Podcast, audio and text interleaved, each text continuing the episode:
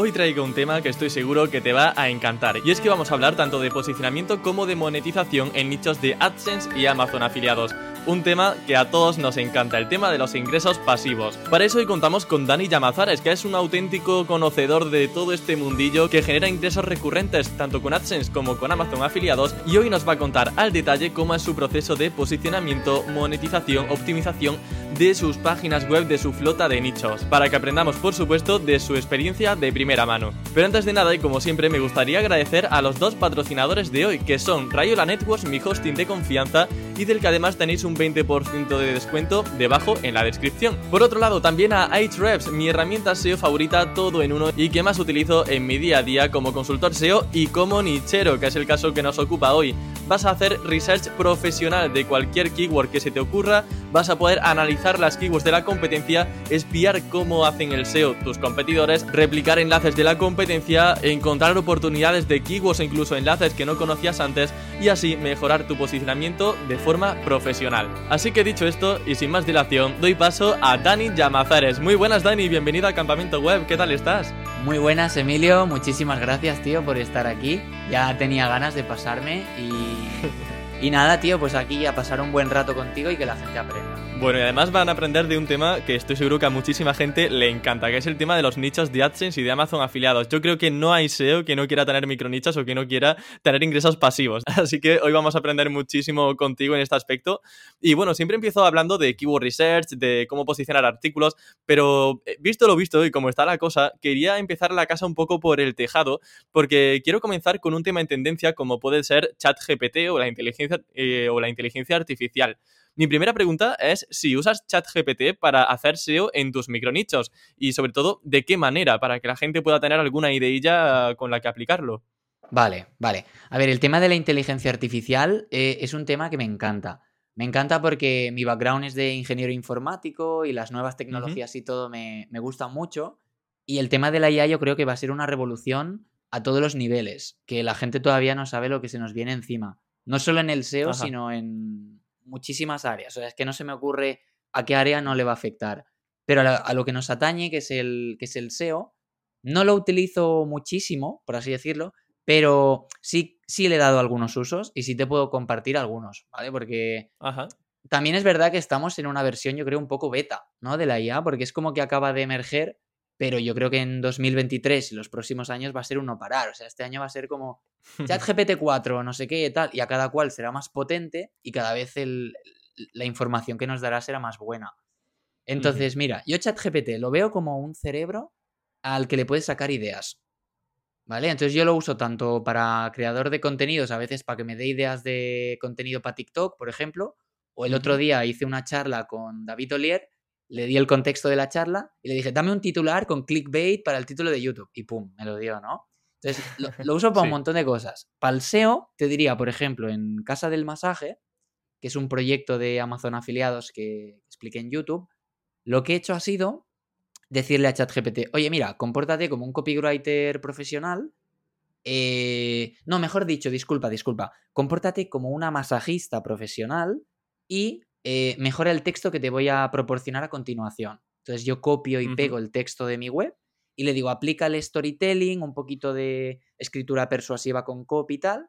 Y entonces un texto aburrido que me lo hizo un redactor hace años que pone el 80% de la población tiene dolor muscular, no sé, que es como súper frío y distante, te lo reconvierte y te dice, hoy te voy a compartir cómo tú no vas a ser de ese 80% de la gente con mis, ¿sabes? Y, tiene otro tono el Qué guay, qué bueno. Entonces, claro, eso que con un copywriter te costaría una pasta y que además me parece un proceso muy farragoso, pues por ejemplo con ChatGPT te lo hace y te lo hace bastante bien. Luego tú le has de dar una capa humana de revisión que no se le vaya la olla. Pero ese es un uso. Otro uso, eh, sacar ideas de nichos eh, call to click. Por ejemplo, el otro día, tú sabes que estoy metido en nichos de esto de descargas, luego entraremos. Ah, sí. Sí, luego ahondaremos, sí, sí, ahí hay tema que rascar. Claro, pues libros de texto y todo esto, pues yo puedo coger y decirle, oye, mira, he montado una web de esto en Ecuador. ¿Crees que se puede extrapolar a Estados Unidos? Y entonces ahí empiezo a tirar del hilo. Vale, dime cómo es el plan formativo de Estados Unidos. Dime qué asignaturas hay, cuántos cursos hay, cuáles son las editoriales de texto de las principales asignaturas. Y el tío me lo va dando. Entonces, por ejemplo, me ayuda a, luego plantear un keyword research. No que me lo haga, pero ya me abre un poco el, ¿sabes? Me, me abre el, camino, por así decirlo. A nivel de estructura ya al menos lo tienes mucho más claro, porque no es lo mismo montar una web, por ejemplo, con keywords de Ecuador sin ser tú de Ecuador, a que te dedica ChatGPT, pues mira, eh, tenemos tales asignaturas, tales editoriales y como bien dices, pues hacer una estructura web en base a otro país eh, gracias a ChatGPT, que te va diciendo un poco cuáles son, no las costumbres, pero sí quizá la metodología a nivel educativo, como sería en este caso, que hay en ese país. Eso es, es como una forma de abrir la lata y como un pequeño trabajo de investigación muy rápido. Y luego, ese, sería otro uso. Y otro uso, eh, que este sí que lo he aplicado también, es para sacar ideas de artículos inbound long tail, artículos informativos. ¿Por qué? Porque, por ejemplo, en el caso de Amazon, ¿no? Cuando queremos crear artículos informativos, que yo creo que cada vez son más importantes, casi siempre vamos a lo típico de cómo más la keyword de mi producto, ¿no? Por ejemplo, con masajeador, pues, cómo eh, limpiar un masajeador, cómo usar un masajeador. Y a veces nos quedamos ahí, en, en esa visión de túnel, cuando realmente tú puedes ir a ChatGPT y decirle, oye, dime los principales puntos de dolor que tiene una persona que quiere hacerse masajes en casa.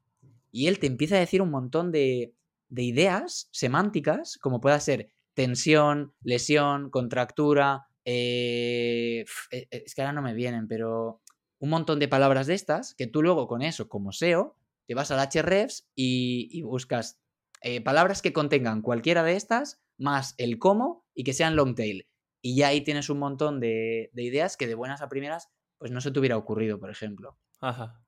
Qué guay, qué maravilla. Y luego, más allá de ChatGPT, eh, ¿utilizas alguna herramienta mm, de inteligencia artificial extra como adicional? No sé si Stable Diffusion o alguna de esas.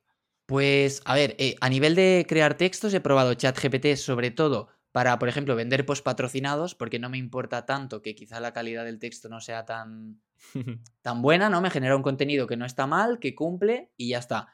Pero la que he empezado a probar eh, es la de Ana Sandalus y la de Escríbelo, porque Dean me viene diciendo, tío, pruébala, que estoy montando un nicho de animales wiki, que, que he probado ChatGPT, he probado Escríbelo y no hay color, o sea, es mejor. Y realmente el otro día me grabé un vídeo haciendo una review y creo que, creo que es mejor. En cuanto a crear contenido optimizado para SEO que responda bien la intención y tal, contenido largo o tal, creo que escríbelo va por muy buen camino. Creo que todavía tiene margen de mejora, porque en el fondo se alimenta un poquito de la API de OpenAI, pero, pero está muy guay, o sea, está muy chula. No, la he utilizado en ningún nicho todavía, pero quiero hacerlo. Creo que nos puede ayudar bastante. Genial. Bueno, de hecho, un saludo aquí a Ana Sandalusi, que quizá nos está viendo, por ese que es seguidor del programa. Y bueno, vino también al programa a hablar un poquito de, inteligencia artificial, es un auténtico crack, así que bueno, le deseamos también mucho éxito eh, con el proyecto, que además eh, el proyecto de Escríbelo va para largo y va por muy buen camino. Total. ya de lleno al proceso de elaboración, posicionamiento, monetización de nichos, un poco más la chicha del paso a paso para llegar, por ejemplo, al punto donde tú estás, que básicamente es vivir de nichos, eh, que es algo que todo el mundo ansía conseguir yo quería preguntarte, tú que has tocado tanto AdSense como Amazon afiliados, si hay alguna diferencia entre hacer un keyword research para AdSense y para Amazon afiliados y cómo harías uno u otro. Pues, a ver, yo normalmente los hago con Hrefs porque es la herramienta que más tengo por la mano y casi siempre tiro de poner la palabra semilla. Por ejemplo, si es un nicho de AdSense de libros del ministerio, pues a lo mejor voy jugando, ¿no? Con libros o con matemáticas o con primer grado y de ahí digo todas las que contengan y, voy sacándolas. Y con Amazon un poco tres cuartos de lo mismo. Te diría que lo único que cambia es eh, que con Amazon me meto mucho más en temas de inbound, de, por esto que hablábamos antes, y con AdSense no, ya depende de cada nicho. Pero algo que si hago, por ejemplo, Emilio, es, aparte de usar el Keyword Explorer, me fijo en una web que ya esté en ese sector posicionando, que mueva tráfico con poco de R y digo, vale, si este tío ha sido capaz en tres meses o en seis meses de levantar todo este tráfico, voy a ver qué tipo de keywords son las que mejor le están funcionando y voy a empezar a atacar por ahí. O cojo y le miro el sitemap y ya me saco un montón de... como un estudio de palabras clave ya hecho, si la web está bien hecha.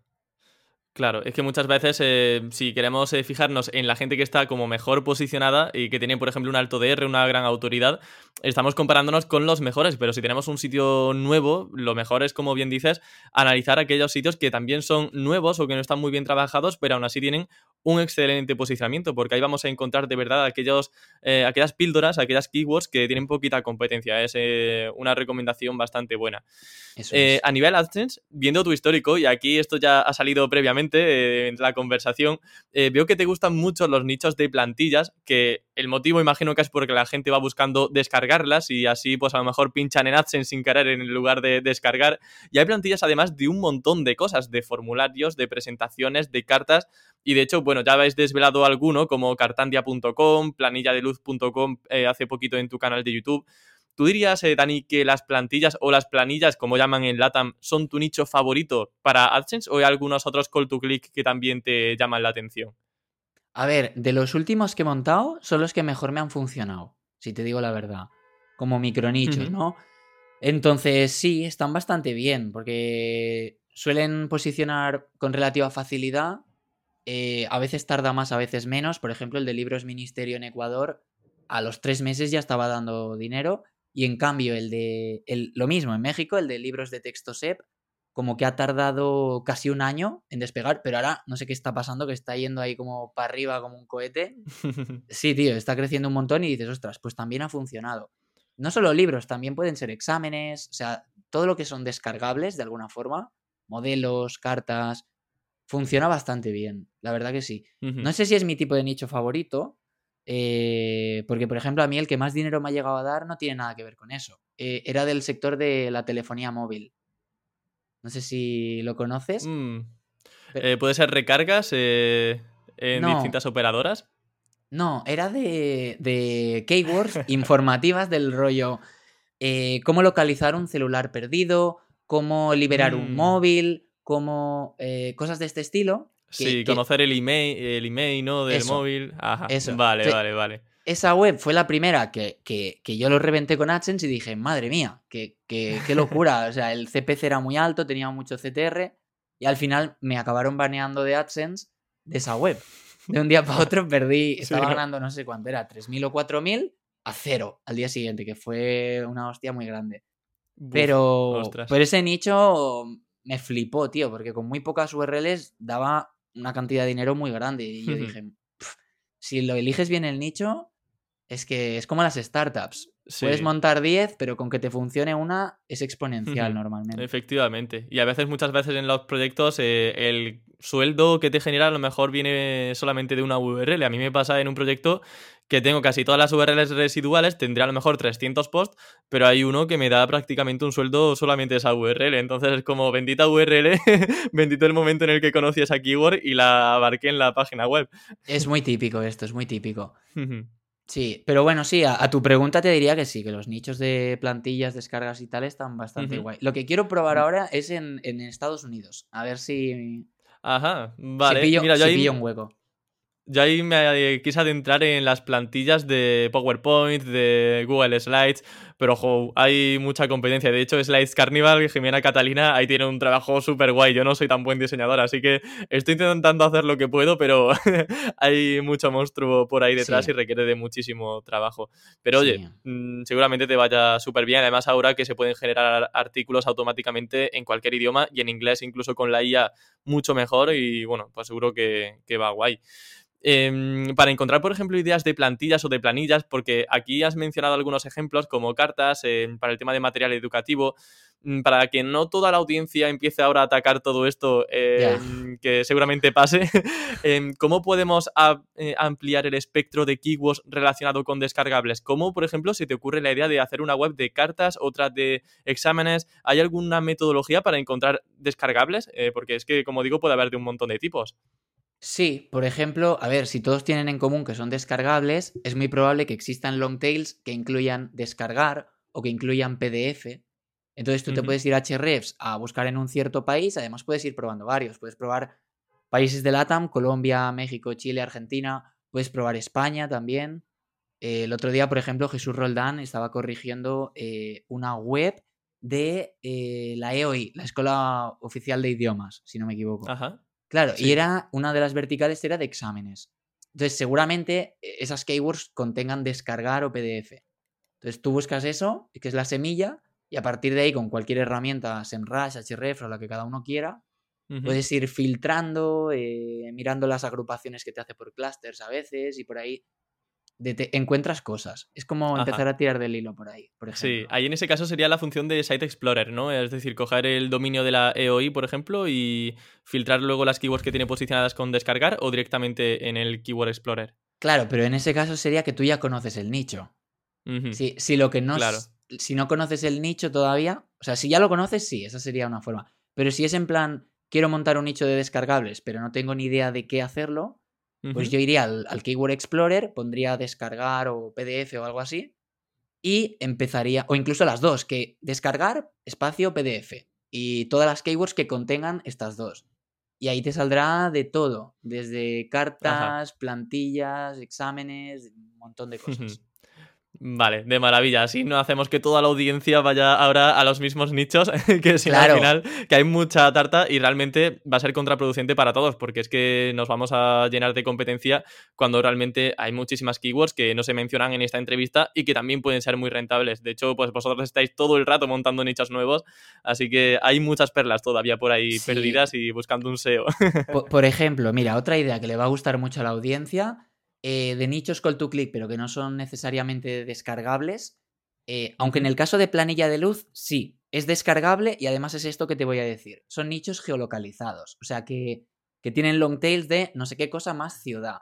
Y esto pueden ser trámites, citas, turnos, descargar no sé qué.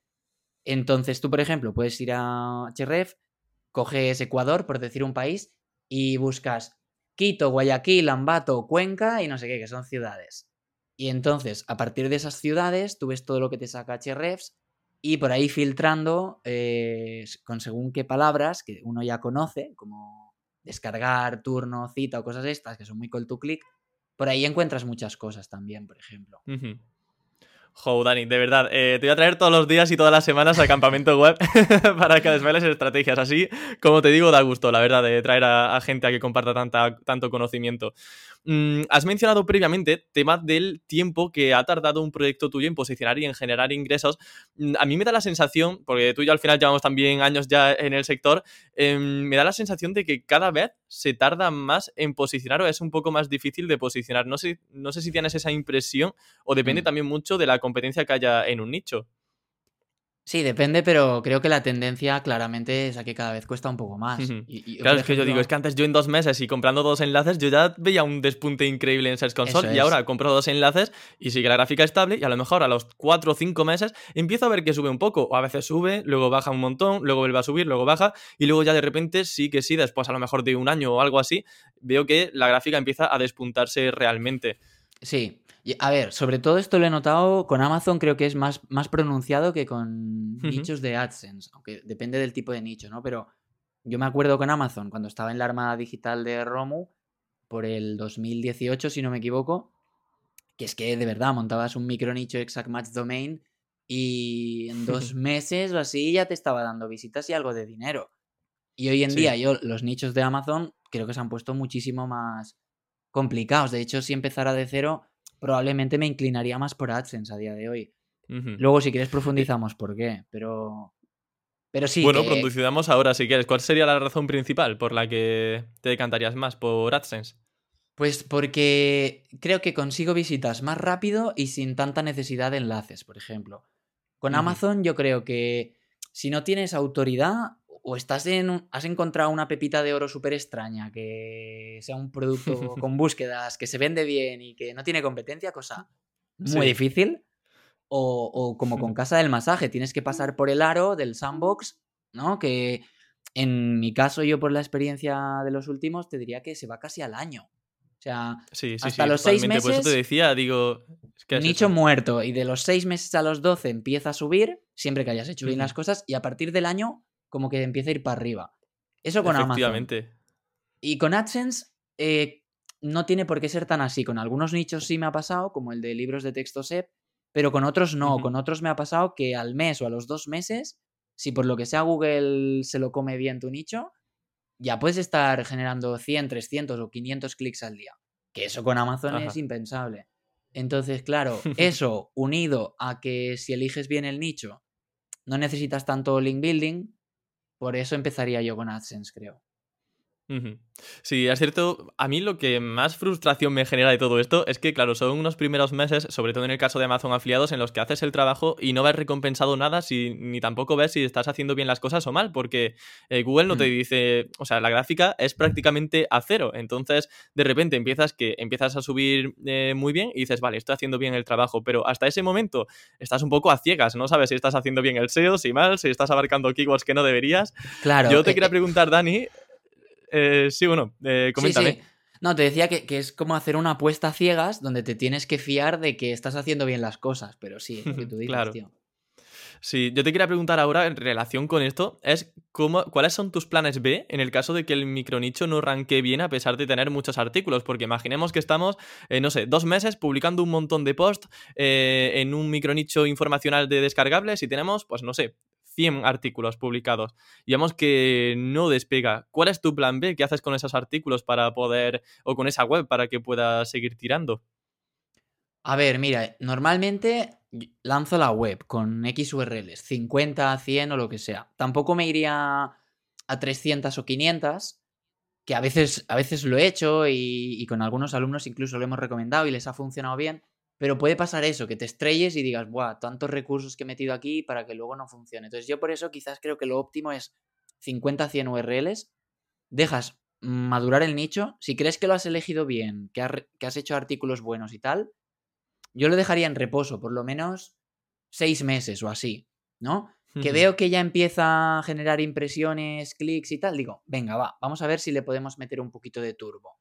Vamos a hacer varias acciones en paralelo un poquito de link building, una estrategia, yo que sé, a tres o seis meses vista para irle tirando los primeros enlaces, un poquito de curación, si ya veo que tengo un poquito de datos en Search Console, y yo que sé, y, y mejorar un poquito el enlazado interno, si creo que lo puedo mejorar, ¿sabes? Son como un conjunto de acciones para ver si lo consigo propulsar para arriba. Que no, probablemente tiraría la toalla y diría, joder, si pues igual es que no, no ha funcionado y ya Claro, sí, sí, que eso pasa muchas veces. Bueno, muchas veces, esperemos que pocas, ¿no? Pero hay ocasiones seguro en las que todo, a todo SEO le ha pasado y si no, no es SEO todavía. Es como un ritual de iniciación que todo el mundo debe de pasar. Me, pasa a mí, nos pasa a todos. Claro que sí, forma parte. Has mencionado una cosa súper relevante que creo que a la gente le va a gustar, que es hacer curación de contenidos en base a los datos de Search Console. ¿En qué se basa esto? ¿Cómo es esto de la curación de contenidos con Search Console? Claro, pues cuando tú empiezas a tener impresiones y clics en la gráfica, ¿no? Que ya no está ahí muerta en el inframundo, sino que empieza a ir para arriba, pues puedes ver cositas, puedes ver que para... Puedes ver, por ejemplo, qué tipo de URLs te empiezan a funcionar mejor. Te pongo un ejemplo. En el caso de libros de texto SEP, eh, lo que yo vi que empezó a tirar mejor, pues fue concretamente la vertical de secundaria que es eh, primaria, secundaria, telebachillerato, pues secundaria. Y el tema de los exámenes. Entonces dices, vale, pues si secundaria y exámenes es lo que mejor me está funcionando, vamos a ver cómo lo podemos reforzar. Entonces ahí, por ejemplo, tú coges y filtras en Search Console que los datos que te aparezcan sean solo de URLs que contengan, por ejemplo, examen, y ya sabrás que todos los datos que verás son de tus URLs de la tipología examen, por así decirlo, de la vertical examen, ¿no? O si trabajas con arquitectura silo, pues pones el prefijo de URL que sea.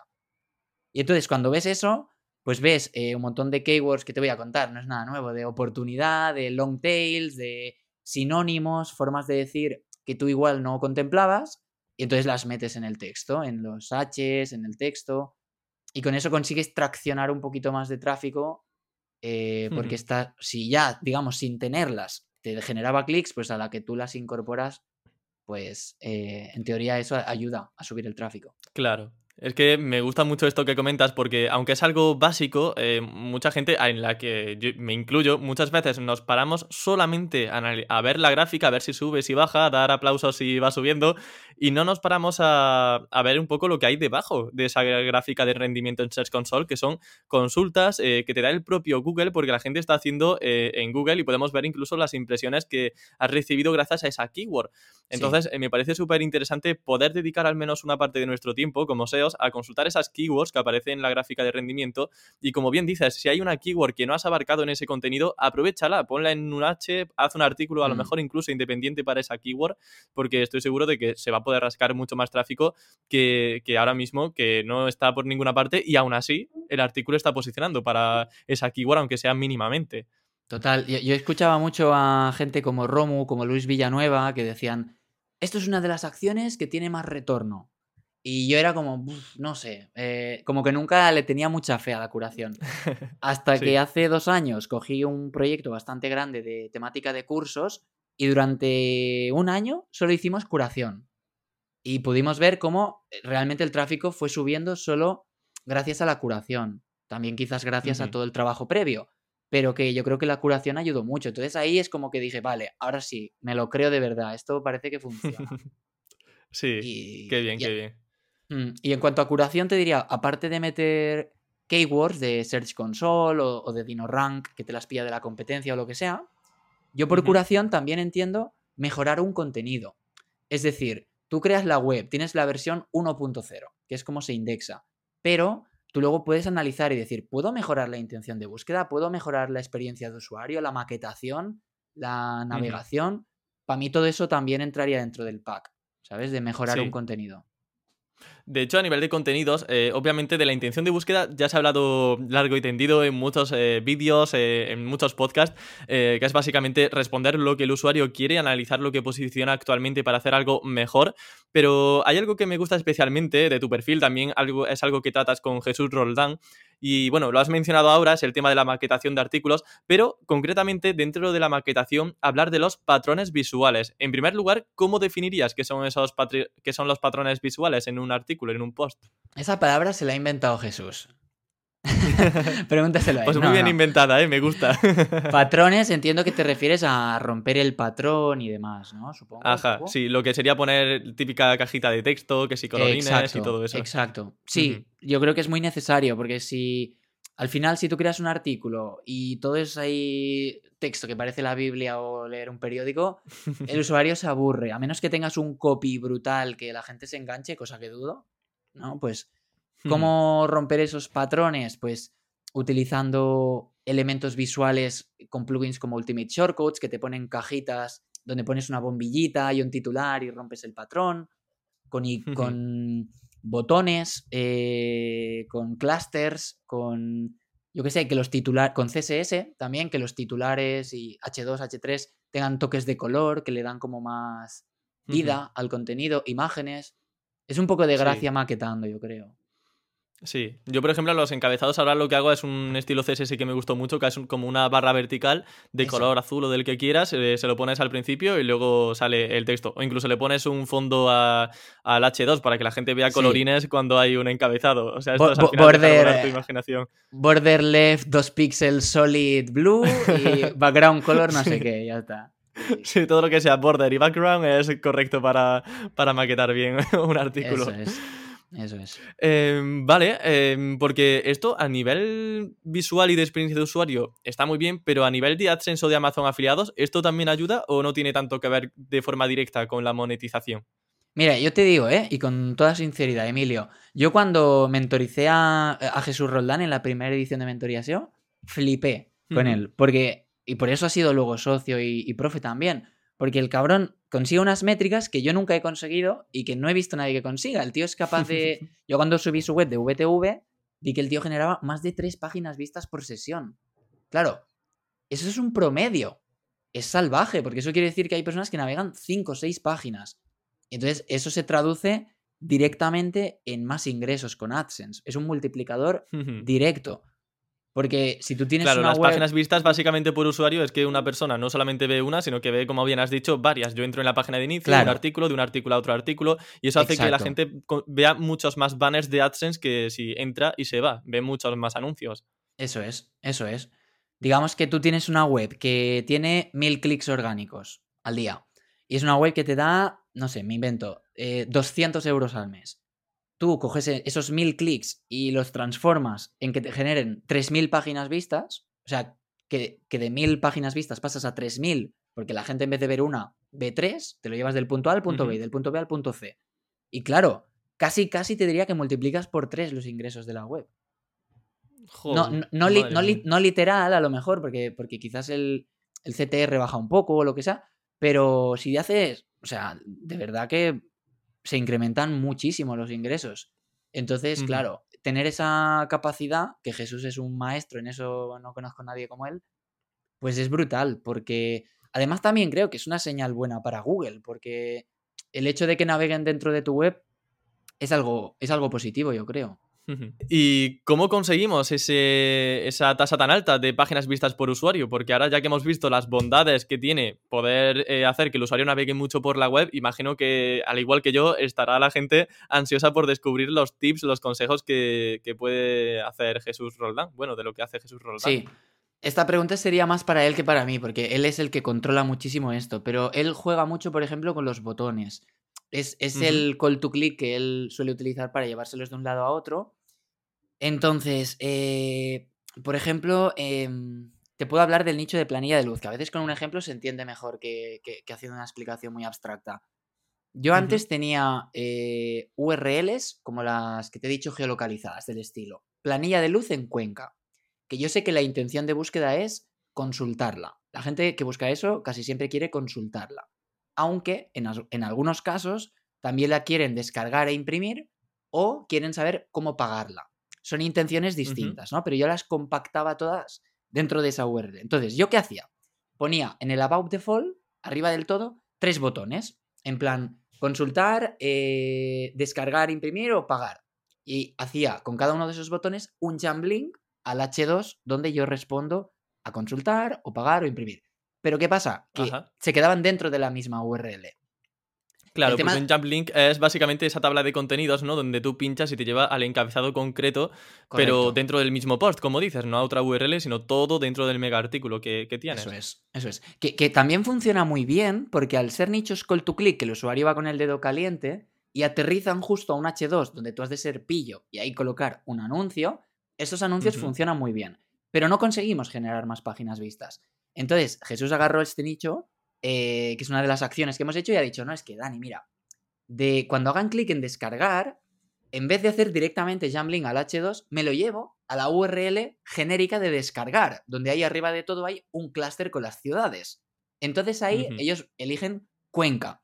Y entonces vuelven a la URL de antes, a la de consultar planilla de luz Cuenca, pero a la altura ya del H2, con el Ujú. Jamlink, digamos, en el apartado del H2 de descargar. Con lo que es lo mismo, Mm. solo que te lo has llevado de un punto a otro punto y a otro punto y ha vuelto Entonces, Ajá. son como triquiñuelas para, para eso, para mover bastante al usuario. También Jesús, por ejemplo, es bueno em, atacando los puntos de dolor. ¿Sabes? Es como que se pone muy bien en los zapatos del usuario y en el caso de Casa del Masaje, ¿vale? Por ejemplo, que sé que no es AdSense, pero también me interesa mover al usuario. Si yo tengo un artículo inbound de cómo aliviar el dolor de pies, ¿vale? Y simplemente al tuntún meto botones de eh, los 10 mejores masajeadores, los 10 mejores masajeadores, sin ningún tipo de copy, ni contextualización, ni nada, pues esos botones van a funcionar de aquella forma. Pero si tú le metes un poco de copy y te pones en el punto de dolor del usuario, pues y ahí entra en juego el copywriting, la persuasión, pues yo qué sé, eh, eres deportista y, y te duele la planta de los pies, pero te sale muy caro ir a un masajista y te gustaría hacerlo en casa. No, estoy improvisando, ¿no? Pero no sé si se entiende. sí. Como que, que creo que el copywriting también tiene una base importante, sobre todo en, en- en tocar el punto de dolor que, les, que le toque al usuario para hacer clic en el botón, ¿sabes? Claro, incentivarlo, que no sea un simple botón, porque esto, por ejemplo, me recuerda Claro. mucho al típico widget de artículo recomendado o artículo relacionado dentro de un artículo, pero que no tiene tampoco ningún gancho. A lo mejor estamos viendo un artículo de cómo montar en bicicleta y de repente, sin ton ni son, ves entre un párrafo y otro un botón que pone cómo montar en coche o cómo conducir un coche. Entonces, Claro. en este caso, eh, hay que un poco eso, avivar la llama para que la gente vea el beneficio real de hacer clic en ese botón y que y eso, animarlo a que pinche para, para la acción para la que sea requerida. Eso es, o, o- o si es un trámite, pues, y, y está descargándose una plantilla, pues a lo mejor le puedes poner una cajita que diga, eh, ¿sabías que antes de descargar este trámite necesitas no sé qué, no sé qué, no sé cuántos? Vete aquí a ver si cumples con los requisitos. Y pum, te Ajá. lo llevas a otra URL, luego te lo traes de vuelta. Es también un poco eso, Claro. Sí. Qué bueno, bueno, me encanta esa filosofía, la verdad, de llevarte de un punto a otro al usuario. Y además, bueno, que aunque sea engatusarlo y bueno, llevarlo de un sitio a otro y casi medio liarlo, realmente a nivel de páginas vistas, y si la web está bien maquetada y no tiene muchos rodeos, realmente eh, es algo positivo para el usuario, porque no se va a perder tampoco. Aquí te hago un pequeño em, matiz, si, me, permites, Emilio, que aunque me ves con, gorra, con gorra negra, yo soy muy white hat. ¿Vale? Entonces, ¿qué pasa? Que yo antes, tío, era muy de la opinión de no quiero marranear la experiencia del usuario, si le puedo dar algo ya se lo doy y tal, porque no quiero perjudicar la experiencia, quiero que mi web ranquee mejor. Y sí, pero no. Porque, a ver, hacemos webs para qué? Para ganar dinero, ¿vale? Son, al final son activos que levantamos que queremos que nos den la máxima rentabilidad. Entonces, yo como que creo que hay que buscar un punto medio entre eh, trolear al usuario y hacerle dar 40.000 vueltas, que creo que eso es algo perjudicial para él y al final Google yo creo que te acabará tirando para abajo, o dárselo todo en bandeja ya. Es como que se puede buscar un punto medio, como este ejemplo que te dije de planilla, donde le das al usuario lo que quieres o lo que le haces dar un par de pasos más. Y ya te digo, yo antes era un poco negativo de esta opinión, pero al final me he dado cuenta de que no, de que si realmente vemos esto con mentalidad de, de negocio, de un activo que te tiene que dar rentabilidad, hay que hacerlo, porque es que se traduce en más ganancias. De acuerdo, pues bueno, todo el mundo mentalidad de liar a la gente que vaya de un punto a otro, pero consiguiendo luego la intención de búsqueda y lo que andaba buscando. Ahí está. Que no, si no se nos pone el gorro medio gris y tirando para negro. Eso es, eso es. Has mencionado también la ubicación de los encabezados, de los anuncios, perdón, de AdSense, eh, que debajo de un encabezado es una buena ubicación porque cuando la gente salta un encabezado concreto, eh, debajo ve ya el banner de AdSense. No sé si tienes algunas ubicaciones preferidas o formatos de AdSense incluso para que la gente pueda probar un poco y testear si también le viene bien. Sí, a ver, no, soy muy experto en esto, ¿eh? Por ejemplo, aquí el que más controla es Bruno Ramos, que él es un máquina de esto. Pero yo, lo típico, o sea, los anuncios que mejor funcionan creo que son los de display. Son los que acaban teniendo mayor RPM, mayor rendimiento, por mi experiencia. El que mejor funciona, pues evidentemente el de debajo del H1. Y luego eh, debajo de los Hs. Yo lo suelo poner ahí, debajo de los Hs2. Y el que funciona muy bien también y encaja muy bien con esta filosofía de llevar al usuario de URL a URL es el de viñeta. Porque claro, si el usuario, además en nicho con tu clic, está queriendo descargar algo o imprimir algo, hace clic y le salta una viñeta que encima del anuncio pone descargar, o que a veces pasan estas cosas, ¿sabes? Claro, es que ya, es que, es que le hace clic seguro. Entonces, eh, el de viñeta también funciona muy bien. Y el de display. Y abajo a veces pongo el que se llama multiplex, si no me equivoco, que antes era el, de contenido relacionado. De acuerdo, vale, bueno, pues que la gente vaya probando esos anuncios y bueno, realmente a mí el de viñeta, por ejemplo, como bien has dicho, me funciona muy bien, porque además eh, como es eh, medio intrusivo que eh, ocupa toda la pantalla de repente, pincha en un enlace interno y de repente toda la pantalla se ocupa por, por ese banner. Además, si conseguimos muchas páginas vistas por usuario, también podemos favorecer que si hace un clic interno en alguna URL, pues también que se vayan, bueno, que vayan apareciendo ese tipo de banners. O sea que para este mm. tipo de nichos creo que pueden funcionar súper bien. Pasamos ya un poco a la recta final, Dani. Me está encantando la verdad la entrevista, como te decía, y vamos a hablar ahora del link building, que es algo que a la gente le encanta también. Aunque he de decir que yo cada vez eh, hago menos link building, pero sigo haciéndolo, porque por supuesto veo cómo va eh, acelerándose el proceso de posicionamiento de muchos nichos. En tu caso, Dani, ¿haces link building? ¿Te ha dado buenos resultados? A ver, primero de todo, no me considero un experto en link building, ¿vale? Parto de esa premisa porque creo que en el SEO a veces es muy fácil eh, caer en er, conclusiones sesgadas o erróneas, porque es muy típico de, no, es que le compré un par de enlaces y al mes el tráfico fue para arriba. A ver, perdona, ¿cómo eres capaz de aislar esa, e, esa causalidad y determinar que, la subida ha sido solo por el enlace? O sea, eh, creo que el link building es extremadamente difícil de medir. Eh, es muy difícil. Entonces es como que vamos un poco, un poco a ciegas, es un poco un, eh, un salto de fe, por así decirlo, de creer que el link building funciona. Ahora, eh, tampoco es ir tan a ciegas, ¿vale? Al final hay gente muy buena que te dice que funciona y yo mismo he visto que proyectos que no les he hecho link building han acabado funcionando bien, o sea, que no, no creo que siempre sea necesario, pero hay otros proyectos que estaban más como estancados, les he hecho link building y sí que he notado que han ido para arriba aunque no sea ciencia cierta que sea por eso. Entonces, yo sí que hago link building, ¿vale? Y más o menos lo hago como, como lo hace Luis Duato, que con él hablé hace poco. Sé que te gustó la charla, que me lo dijiste y tal. Sí. Y él me contaba que hace link building a ráfagas. ¿Sabes? Que, por ejemplo, coge tres o seis meses seguidos y hace link building, deja reposar el proyecto, al cabo de X tiempo vuelve a hacer otra ráfaga de enlaces. Yo como lo suelo hacer es muy parecido. Yo creo un nicho, lo indexo y a lo mejor al poco tiempo le meto una primera ráfaga de enlaces para que acelerar como que salga del sandbox, ¿no? Y que empiece a traccionar antes. Lo dejo que siga creciendo hasta que más o menos a lo mejor llega a un punto de estabilización, a los seis meses o un año, y ahí digo, mm, ¿vale la pena seguir metiéndole chicha al nicho? Sí, pues venga, pum, le meto otra ráfaga de enlaces. Y voy un poco así. Pero ya te digo, no, no sé hasta qué punto todo es gracias al link building, ¿sabes? Por eso a mí me gusta como hacer varias acciones en paralelo. Hago curación, mejoro el enlazado interno, hago link building, hago esto, hago lo otro, y al final sé que si toco todos esos palos, lo más probable es que el nicho suba.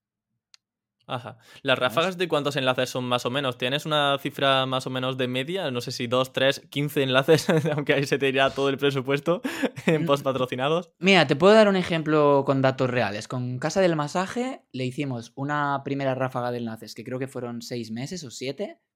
Gastamos 1000 euros y era más o menos uno o dos enlaces al mes, si no me equivoco. O sea que igual fueron entre 10 y 15 enlaces. Y, ahora le estamos haciendo otra segunda ráfaga de enlaces. Ahora ha pasado un año, la web está creciendo y creo que puede ir para arriba. Entonces, pues le voy a meter otro, otro push, otro durante seis meses, unos 10 enlaces. Cada proyecto es un mundo. Lo, lo, que no es natural es que de repente le empieces a enchufar muchos enlaces un mes, otro no. Creo que eso es mm, despertar alerta roja, ¿sabes? Entonces, mm, si le tiro enlaces, le tiro con continuidad y a cuentagotas. No me gusta comprar muchos enlaces un mes. Prefiero uno o dos buenos que cuatro o cinco mal, regulares, por así decir. ¿Y cómo son los buenos? ¿Son de sitios temáticos, de periódicos generalistas, pero que tienes mucho cuidado en que no te pongan en una categoría que es de dudosa credibilidad? ¿Qué recomendaciones podemos seguir para hacer un link building correcto? Mira, te hago una mini masterclass de dos minutos de lo que yo considero bueno. Venga, de maravilla. Yo diría. Ni sé que conoces ya el formato a la perfección, tío. yo diría, eh, uno, el tema de la afinidad semántica. Que sé que está muy trillado decirlo, pero creo que es muy importante, aunque hay nichos que no es posible hacerlo. Por ejemplo, un nicho de trámites de LATAM, ¿cómo narices? Eh, es que no, tienes que ir a periódicos, ¿vale? Incluso en casa del masaje, aunque sí que hay, por ejemplo, mucha afinidad semántica con webs de deporte, de salud o lo que sea, a veces también lo complemento con algún periódico, ¿vale? Pero me fijo sobre todo en el tráfico, porque es, es la señal inequívoca de que la web es saludable, el tráfico y su tendencia. Luego me fijo en tercer lugar en el OBL, que es el ratio de enlaces salientes versus entrantes. Intento que la, el medio tenga la mayor cantidad posible de enlaces entrantes y la menor cantidad posible de enlaces salientes, porque si no está muy spameado. Cuantos menos, mejor, porque es más premium, ¿no? Por así decirlo, más exclusivo. Claro. Y por, y por último, que me lo publiquen en portada, si es un post nuevo, o bien eh, que me permita comprar un enlace en un post ya existente. Que esto a mí es algo que me encanta y que lo hago con Grower. Álvaro Peña lo sabe de sobras. Y mola mucho porque desde el primer momento pillas un link que si eliges bien el post te puede derivar tráfico desde el minuto cero. Y creo que esa es la manera correcta de hacer link building y lo que yo llevo haciendo el último año, dos años. Y ya no vas tan a ciegas haciendo link building, porque ya no es solo pillo enlaces para hackear a Google eh, pillando PageRank o autoridad o como le quieras llamar, es incluso eh, generar negocio porque te puede generar ventas esos enlaces, ¿sabes? Porque vienen muy cualificados, muy bien segmentados. De, yo que sé, un artículo, mm, por ejemplo, hace poco en Casa del Masaje, cómo aliviar el dolor del empeine después de, o por trabajar muchas horas de pie. Si yo sé que hay un medio que tiene un artículo posicionado que mueve mucho tráfico, este que te digo, es perfecto, porque si yo pongo ahí un enlace a los mejores masajeadores de pies, me estoy dirigiendo a mi target exacto, con la intención exacta, y todo aquel que haga clic es muy probable que a lo mejor pues compre algún masajeador. Con lo que al final claro. pillo PageRank y recupero parte de la inversión de ese enlace con las poquitas ventas que me vaya generando y el tráfico que derive, ¿sabes? Sí, yo coincido contigo en que buscar aquellos artículos que ya están bien posicionados para una keyword eh, son perfectos porque ya te aseguras de que son artículos que están posicionando, que tienen tráfico y te puedes asegurar más clics, porque si lo haces de cero en un artículo, en un periódico, por ejemplo, nadie te asegura que ese artículo patrocinado pueda posicionar para una keyword que a ti te interese y que esté relacionada con tu temática. Eh, la verdad que lo veo, lo veo muy, muy interesante. Mm, vale, pues bueno, Dani, entramos en la recta final. Yo así, solamente a modo de curiosidad, para hablar un poquito de dinero, pero hasta donde tú nos quieras contar, ¿cuánto sueles invertir de media en un nicho en contenido versus enlaces? O sea, ¿cuál suele ser la proporción y si quieres alguna cifra de media que suelas, eh, de lo que suelas invertir en un micro nicho? Aunque depende obviamente de, muchos factores, pero por tener un poquito una idea generalizada. Sí, no, no lo tengo estudiado, pero yo creo que probablemente sea un poquito más contenido que enlaces. A lo mejor es un 60-40 o... Sí. O sea, le dedico muchísimo más esfuerzo a la creación de contenido. Lo que pasa es que el link building es muy caro. Y entonces, claro, como el link building es, muy caro, se come mucha parte del presupuesto. Por eso es un 60-40. Pero realmente mi enfoque a lo mejor es 80 o 90% me enfoco en el contenido. Y el 10, el 20% del tiempo en link building. O sea, creo que lo, fundamental es eh, un buen contenido y una buena arquitectura. Creo que eso es la clave. Incluso hay nichos. ¿Y a nivel de cifras? En una, en una web inicial, por ejemplo, o en contenido, por ejemplo, ¿cuánto puedas estar dispuesto a, pagar, digamos, a invertir en una fase inicial? Pues depende de, la magnitud del proyecto, lógicamente. Eh, por ejemplo, los de estos de descargas que hemos dicho al inicio de libros e, es inversión cero porque realmente ni, siquiera necesitas textos. Eh, eh, el texto lo escribes tú una vez, que son 200 palabras de introducción y de tal, pero la intención de búsqueda se responde con el descargable, con lo que no necesitas ni siquiera invertir en contenido, y menos hoy en día con la inteligencia artificial que para ese tipo de intenciones te, lo, hacen un please. Pero nichos más que requieren un contenido más trabajado, como puede ser un nicho de trámites paso a paso o cosas de estas, pues no sé decirte, Emilio. Eh, pues a lo mejor le puedo invertir mil, dos mil euros en contenido, pero depende de la magnitud del proyecto. A lo mejor hay un proyecto que con 300 euros ya es suficiente. Ajá. Serían cifras totales, ¿no? No la fase inicial solamente. Totales, totales, sí. Aunque bueno, luego en un futuro puede escalar a más. Pero para que te hagas una idea. 1000, 2000 no duelen tanto. el, dato morboso, te puedo decir, lo, lo máximo que he invertido en un proyecto que ni siquiera lo he invertido yo porque lo he hecho a medias con un socio, en este caso que es un amigo, que él ha sido como el capitalista y yo el ejecutor, pues han sido 10.000 euros en total. Buena cifra, ¿eh? Sí, no, no, es lo más, es lo más grande que así tocho. Y a lo mejor era 50-50 o incluso creo que fue más en enlaces que en contenido, pero por un tema de eso, de que es muy caro. ¿Y habéis recuperado la inversión de ese proyecto de 10.000 euros? No todavía, no, todavía. No, ha funcionado. progress. no ha funcionado todo lo bien que quisiéramos. Arrancó muy bien. Eso es una web que está dando eh, entre 500 y 1000 al mes, más tirando a 1000 que a 500. En algunos casos ha pasado la barrera de los 1000. Pero que dices, hostia, con toda la inversión que le hemos metido. Ya. Mm, tendría. Es un proyecto que además sé que puede dar 2000 o 3000, pero está costando mucho levantarlo. Pues a lo mejor es porque hay mucha competencia. En ese caso, por ejemplo, mm. viendo ese caso real, porque a lo mejor a alguien le está pasando también algo similar. ¿Cuál es el siguiente paso? Es decir, ¿qué haces ahora que ves que a lo mejor las cosas no van tan bien y que hay una inversión fuerte detrás? Lo que, ¿Rezar y algo más? Lo, que intento, Emilio, yo en mis inicios, eh, todo el dinero que, que, ganaba con los nichos era como lo que me pagaba las facturas y me daba de comer. ¿vale? Entonces, hoy en día he cambiado un poco el enfoque. Veo los nichos más como una inversión que quiero que me genere un retorno, pero como es como una cajita separada. O sea, yo no quiero vivir de los nichos. Yo quiero vivir, pues a lo mejor de otras cosas, como la formación o hacer consultorías o hacer cosas que sé que mi tiempo, ratio hora, de, está muy, muy bien pagado. Pero los nichos lo veo más como una inversión. ¿Por qué lo digo? Porque este proyecto, por ejemplo, todo lo que genera, yo, yo no he visto ni un euro. O sea, todo lo que genera lo intentamos reinvertir en lograr que realmente llegue un punto que se disparen los ingresos. Y llegado ese punto, ahí ya veremos si pillamos ya oh, un, dinero que es recurrente cada mes para cada socio, o si a lo mejor lo vendemos, que es otra opción que me gusta mucho, y te sacas un pico muy grande y ahí ya pues repartes beneficios, ¿sabes? Pero creo que es muy importante eh, intentar reinvertir eh, en un nicho lo que genera más que quedártelo tú, porque eso es lo que hace que se genere el efecto bola de nieve. Ajá, claro. Bueno, de hecho, ahora que has mencionado el tema de la formación, que te gusta mucho dar formación, que estás muy metido en esto, si no me equivoco, dentro de poquito tenéis mentoría SEO otra vez eh, de nuevo, ¿no? Despegando y abriendo sus puertas. Eso es. Sí, eso es. A final de marzo lanzamos la tercera edición con Dean y con Jesús. Y a tope, con muchas ganas. Es muy exigente porque en este caso van a ser nueve meses que nos hipotecamos, por así decirlo, de, dar sesiones, porque es, o sea, realmente nos chupa mucho tiempo. Pero también es verdad que es algo que, nos es muy lucrativo, no lo vamos a esconder, y que creemos que ayudamos mucho a las personas. En la segunda edición ha, habido bastantes alumnos con resultados muy chulos. Hay muchos de ellos que quieren repetir, porque además estamos como.